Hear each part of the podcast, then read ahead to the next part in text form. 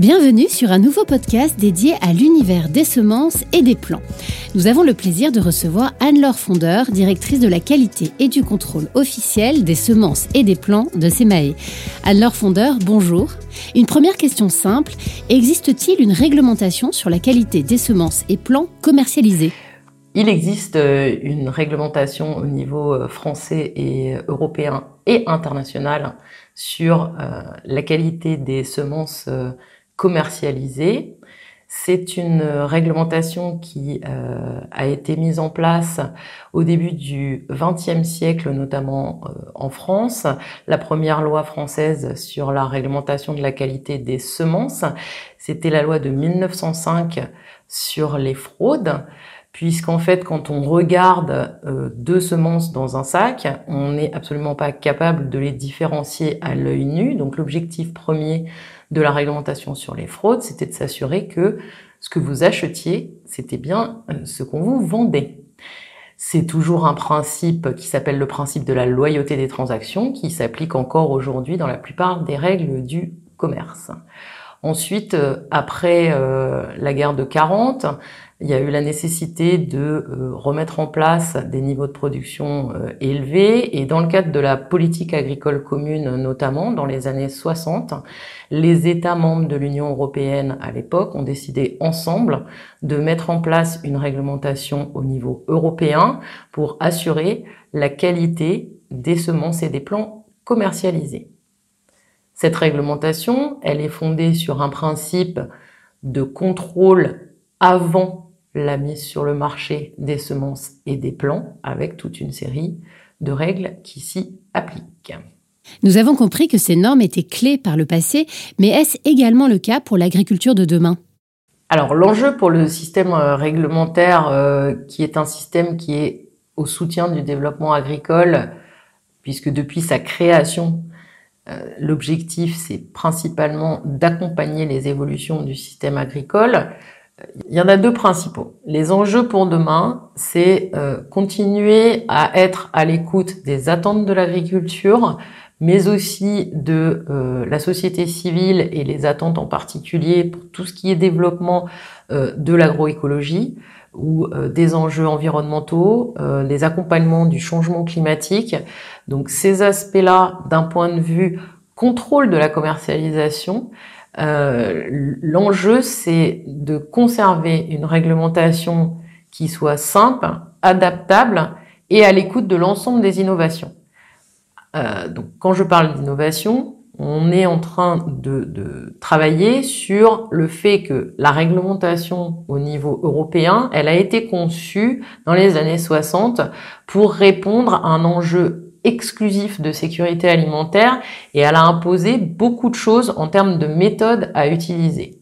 Aujourd'hui, il y a des systèmes de production, par exemple des systèmes de production qui sont beaucoup moins consommateurs en intrants, qui ont des difficultés à être déployés dans le système réglementaire euh, qui existe aujourd'hui en Europe et en France parce que ce sont des moyens de produire que nous n'avions pas imaginés dans les années 60 ou même 80. Donc là, il y a un enjeu très fort pour euh, l'accompagnement des systèmes agricoles, à faire en sorte que les règles de commercialisation et les attendus des variétés répondent bien à ces nouveaux systèmes de production et ces nouveaux enjeux, en particulier en matière de changement climatique. Le deuxième enjeu pour euh, le système euh, réglementaire du contrôle à la commercialisation, c'est euh, de rester toujours dynamique, mais aussi pour les producteurs. Il faut quand même se rappeler que un système de production de semences, pour atteindre un agriculteur, ça nécessite 3 à 4 multiplications, ça veut dire 3 à 4 ans minimum de production avant d'arriver dans un sac qui va être vendu à des particuliers ou euh, à des agriculteurs. Ça veut dire que le système réglementaire, il doit être en capacité en permanence d'accompagner les producteurs de semences et de plants en anticipation des besoins des agriculteurs et des jardiniers 4 à 5 ans minimum avant leur utilisation.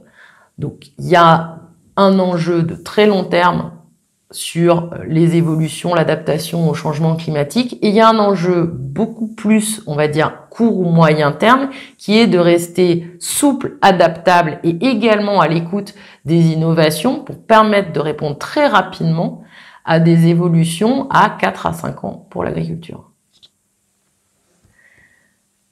Le système de contrôle et de réglementation, il doit en permanence anticiper les attentes pour contribuer à assurer la durabilité des systèmes de production agricole.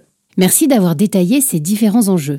Pouvez-vous nous en dire un peu plus sur les organismes en charge de l'instauration et du contrôle de cette réglementation? La réglementation sur euh, le commerce des semences et des plants, elle a été établie euh, par les différents euh, États mais euh, dans le cadre de la politique agricole commune, euh, après la Seconde Guerre mondiale, au niveau de la communauté européenne, il a été décidé de mettre en place un principe de commercialisation commun. Donc les États membres européens ont décidé de s'associer pour définir des règles communes de mise sur le marché. Ces règles, elles consistent d'abord dans les années 60 à contrôler toutes les étapes de production des semences et des plants, de définir des exigences communes. Donc ces exigences, elles passent par le fait que la commercialisation des semences et des plants agricoles en particulier n'est pas libre sur le territoire de l'Union européenne. Pour pouvoir être commercialisé, il faut identifier les végétaux commercialisés. C'est la première étape, c'est l'inscription. Et ensuite, il faut s'assurer, lorsqu'elles sont produites, qu'elles correspondent bien à l'identité d'inscription. Donc ça, ça s'appelle l'identité variétale. Et ensuite, qu'elles répondent à des exigences de qualité élevées. Les États décident.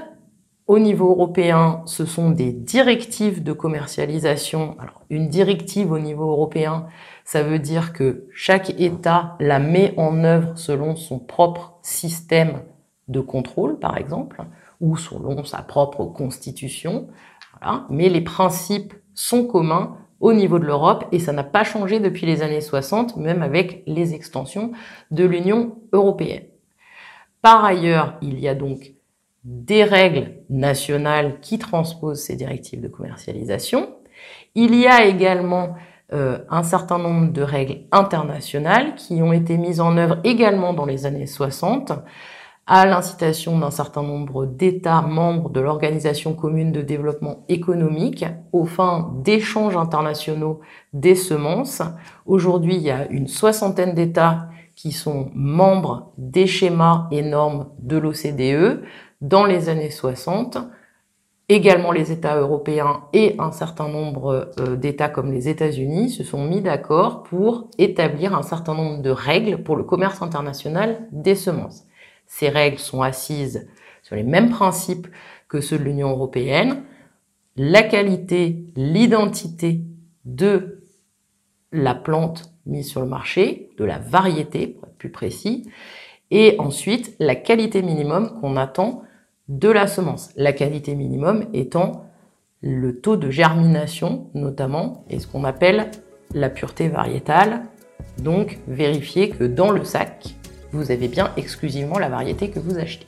Anne-Laure Fondeur, merci pour ces précisions autour de la réglementation sur la qualité des semences et plants.